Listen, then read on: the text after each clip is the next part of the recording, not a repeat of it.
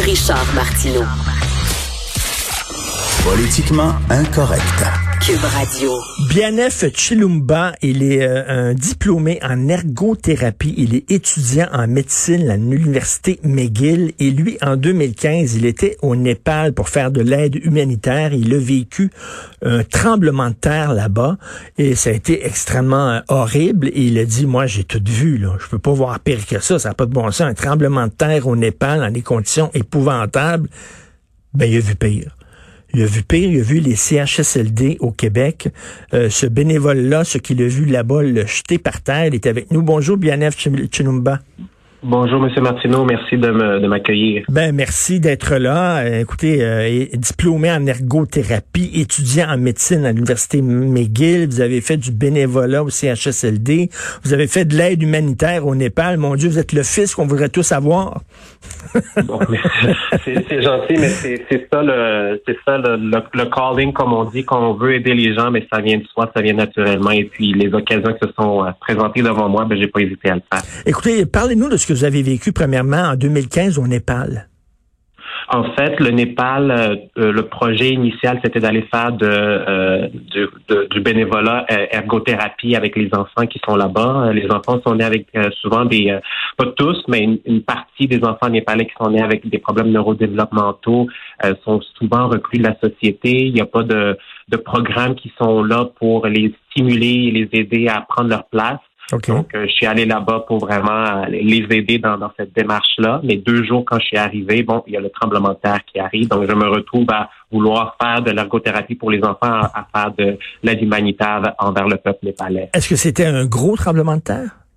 Oui, c'était 7.9 sur l'échelle de Richler. Donc, euh, les bâtiments qui étaient complètement écroulés, euh, les corps qui jonchaient par terre, c'était ça la réalité. Mais vous, vous étiez là, vous étiez là pendant le tremblement de terre. Euh, vous avez dû avoir la, la, la peur de votre vie? Absolument. Moi, je, je, croyais vraiment que j'allais la perdre, la vie. Là. Donc, vraiment, c'est une, une, un traumatisme et une expérience que, que je garderai vraiment longtemps là, en, mémoire. Là. Ça, ça, ça, reste à vie. Ben oui, il est là, vous avez dit, ben mon Dieu, je suis passé à travers ça, j'ai vu le bout du bout, mais vraiment, là, ce que vous avez vu dans les CHSLD, ben premièrement, félicitations, puis toute mon admiration de vous porter bénévole euh, pour aller là. Euh, euh, c'est quand même, faut le faire quand même, là. Vous savez que c'est extrêmement dangereux, rentrer là-dedans. Moi, je reviens toujours avec cette image-là, la maison est en feu, les gens sortent, mais vous, vous voulez rentrer dans la maison pour éteindre le feu. Absolument. En fait, je, je compare ça à être un soldat qui a les capacités pour aller se battre en guerre. Je me voyais mal de rester à la maison, être un étudiant en médecine, et mon bagage en ergothérapie et, voir ça à la télévision. Donc, quand j'ai entendu l'appel du premier ministre et par la suite euh, du doyen de ma faculté de médecine pour aller aider dans les CHSLD, j'ai pas hésité une seconde. J'ai dit, me voici, j'y vais. Puis je sais que ma vie est en danger. Je sais que je fais face à l'inconnu, mais il faut que j'y aille parce que notre, peuple a notre besoin. Les ceux qui ont bâti le Québec, euh, qui ont, en fait une société qu'elle est aujourd'hui, là, euh, réputée à travers le monde, ben il faut que j'aille aider. Il faut que j'aille aider. Vous avez quel âge, M. Chilumba? J'ai 27 ans. 27 ans, wow, c'est tout à fait euh, admirable. Qu'est-ce que vous avez vu là-bas qui vous a tant choqué? En fait, la première journée quand je me suis présenté, euh, on m'a dit qu'il fallait que j'aille d'abord euh, donner ma présence euh, au bureau de coordinateur. Ça m'a pris un temps pour trouver le bureau et le bureau est complètement vide. Il y a la porte est entrouverte, il y a des papiers qui sont par terre. C'est comme si quelqu'un en fait s'était enfui. il y avait ah des gens qui attendaient en ligne pour aussi rencontrer ce coordinateur parce que j'étais pas le premier et le seul qui commençait cette journée-là à avoir une orientation rien. Donc, moi, ce que je savais, c'est qu'il fallait que j'aille me présenter à, au département CH4. Donc, je me dis, regarde, moi, je suis pas là pour rencontrer le coordinateur, je suis là pour aider. Au moins, je sais où est-ce qu'il faut que j'aille. Je me suis présenté à, à l'LCH4. À l'LCH4, il y avait déjà deux infirmiers qui étaient là, mais il y en avait une qui partait. Donc, euh, dans le fond, on se retrouvait à être deux, moi, aide préposé et cet infirmier-là. En temps normal, moi, on m'avait expliqué qu'il y a trois préposés et deux hmm. infirmiers, mais là, on était juste deux, pour une trentaine de patients. là. Est-ce que des patients quoi qui étaient qui avaient besoin de, de boire, qui étaient déshydratés, qui étaient pas lavés? En fait, il y avait beaucoup de patients qui, euh, quand je me promenais dans les couloirs, il y avait plusieurs feux à éteindre. Euh, ils disaient ah, monsieur, j'ai soif, ah, monsieur, j'ai faim. Donc, j'essayais d'éteindre les petits feux que je voyais. En tout cas, le besoin, là, j'ai pas eu besoin de le chercher trop loin. Là. Je le voyais, c'était criant. Euh, les patients que j'avais, euh, surtout à cet étage-là, faut savoir qu'ils avaient un diagnostic. Ils ont d'ailleurs un diagnostic de Alzheimer, Parkinson. Donc, c'est déjà des, des, des, diagnostics qui les limitent à vraiment comprendre la gravité de la situation et de ce qui se passe. En plus, ils me voient, moi, un nouveau qui est là pour les aider, mais complètement masqué. C'est des gens qui sont habitués à voir les préposés bénéficiaires qui sont là, à, à, leur sourire, à leur, leur donner une petite tape sur les épaules, et c'était plus le cas. Donc, vraiment, la peur dans leur visage et l'incompréhension étaient vraiment perceptibles. Et là, est-ce que vous étiez, vous, euh, pris en charge? Est-ce qu'il y avait quelqu'un qui vous coordonnait? L'infirmier qui était là a fait une, job immense, une belle job de essayer de m'intégrer puis de me donner euh, les, tâches à faire sans me faire vraiment porter le poids de la gravité de la situation. Il a, il a vraiment gardé son calme. Il m'a dit vraiment de façon naturelle, écoute, j'en ai par-dessus la tête. C'est vrai qu'il faut que je gère les médicaments, mais regarde, il y a telle chose à aller faire. Il y a des boîtes à aller déballer. Il y a des patients qui veulent boire de l'eau. Euh, il, y a des, euh, il, y a des, il y a des patients à les replacer dans leur lit. Fais ce que tu peux, puis moi, je vais venir te rejoindre. Euh, donc, merci d'être là. Donc, vraiment, là, je me suis senti bien encadré malgré cette journée chaotique-là par cet infirmier qui était là. Est-ce que vous vous êtes dit, mon Dieu, c'est digne, c'est digne d'un pays du tiers-monde, ce que je suis en train de voir? Tout à fait. Et puis, si je pouvais faire un parallèle, parallèle avec le Népal, au Népal, c'est sûr que la gravité de la situation fait en sorte pourquoi on l'a vu, parce qu'il y a des bâtiments qui sont par terre. La scène, elle se voit de l'extérieur, mais nous, notre catastrophe naturelle, si je pourrais dire, elle se passe à l'intérieur des bâtiments.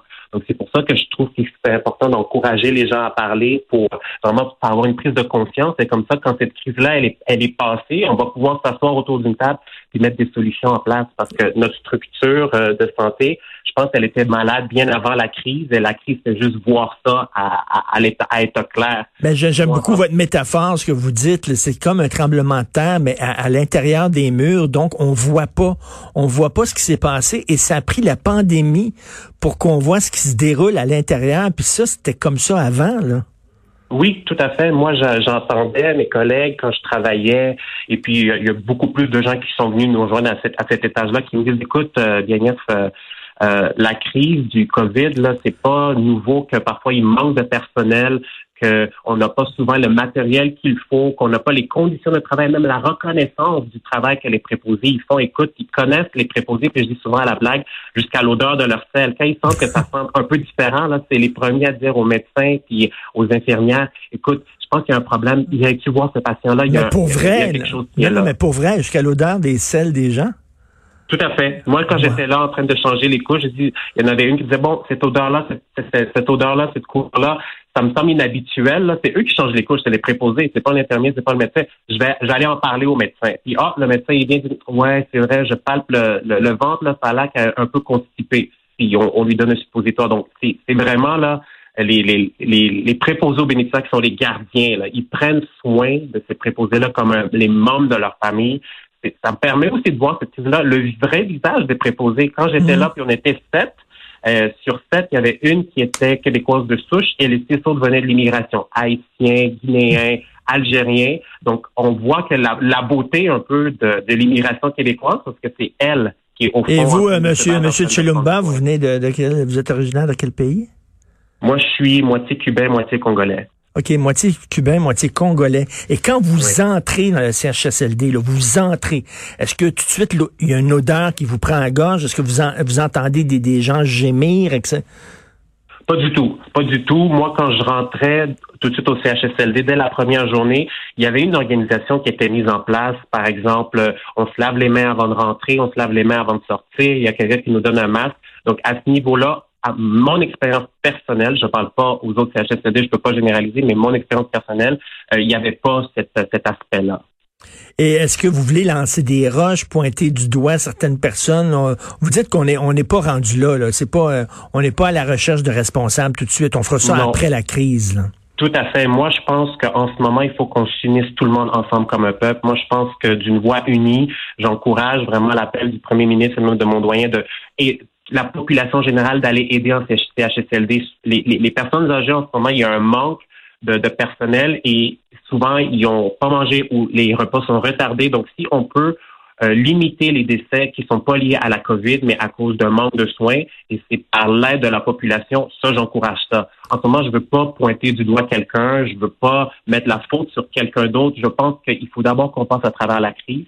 Puis une fois passé à travers la crise, tous ceux qui ont parlé, dont moi et dont plusieurs qu'on entend dans les mm. médias, ça va vraiment euh, suffire comme preuve pour hey, il faut qu'on s'assoie, il faut qu'on change la manière de faire. Est-ce que vous allez, est-ce que, est-ce que vous allez continuer ou vous trouvez ça trop dur? Parce qu'il y a des gens qui veulent aider, puis après quelques jours, ils disent que émotivement, c'est vraiment trop dur, ils sont pas capables, et ils décrochent. Euh, moi, je pense que chacun doit aider puis connaître ses propres limites. Si à la fin on est épuisé, on devient juste un danger pour soi-même, les gens qu'on est en train de soigner, puis les gens avec qui on vit. Moi, personnellement, j'ai recommencé mes cours à, l'université à l'université McGill en ligne depuis hier. Donc hier, j'ai envoyé une lettre pour remercier le personnel puis leur dire que je pourrais plus revenir. Donc j'ai fait ma part en, en, plus ou moins une semaine là. Puis quand j'étais là une semaine, j'étais 100% disponible. Donc, s'il y a quand hmm. même un, un, espèce de mouvement qui vient, les gens viennent ne serait-ce qu'une ou deux fois par semaine ou euh, plus que ça, ben, on aura fait notre part, chacun ensemble comme ça. Et M. Chilumba, quand vous entendez parler de déconfinement, les gens veulent sortir de chez eux, veulent reprendre la vie comme avant, est-ce que ça vous inquiète?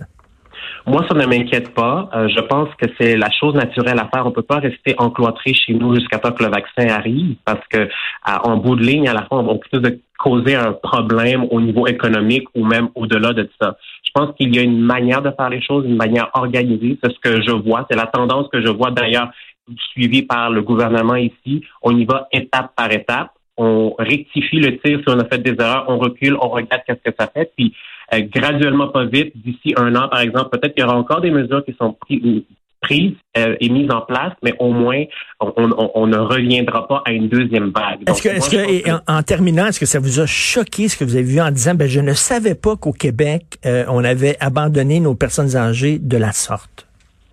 Moi, ça m'avait choqué. Oh, bien sûr que ça m'avait choqué. et puis, ce qui m'avait encore beaucoup plus surpris, c'est que c'était un problème qui était là bien avant la crise. Mais ça me, ça me rend un, un peu optimiste de voir qu'on en parle. C'est malheureux, c'est triste, mais c'est optimiste d'une certaine façon pour juste qu'on s'en souvienne une fois que la crise elle est passée pour mettre des solutions en place. Euh, Monsieur Bianef Chilumba, euh, bonne chance dans vos euh, pour vos études en ligne, que vous continuez à l'université McGill. J'espère que vos parents sont fiers de vous. En tout cas, vraiment, c'est tout à fait admirable ce que vous avez fait et vous et tout toute cette armée de bénévoles qui qui volent au secours de nos gens courageusement. Merci beaucoup, Monsieur Chilumba. Merci à vous. Passez une belle journée. Merci. Bonne journée.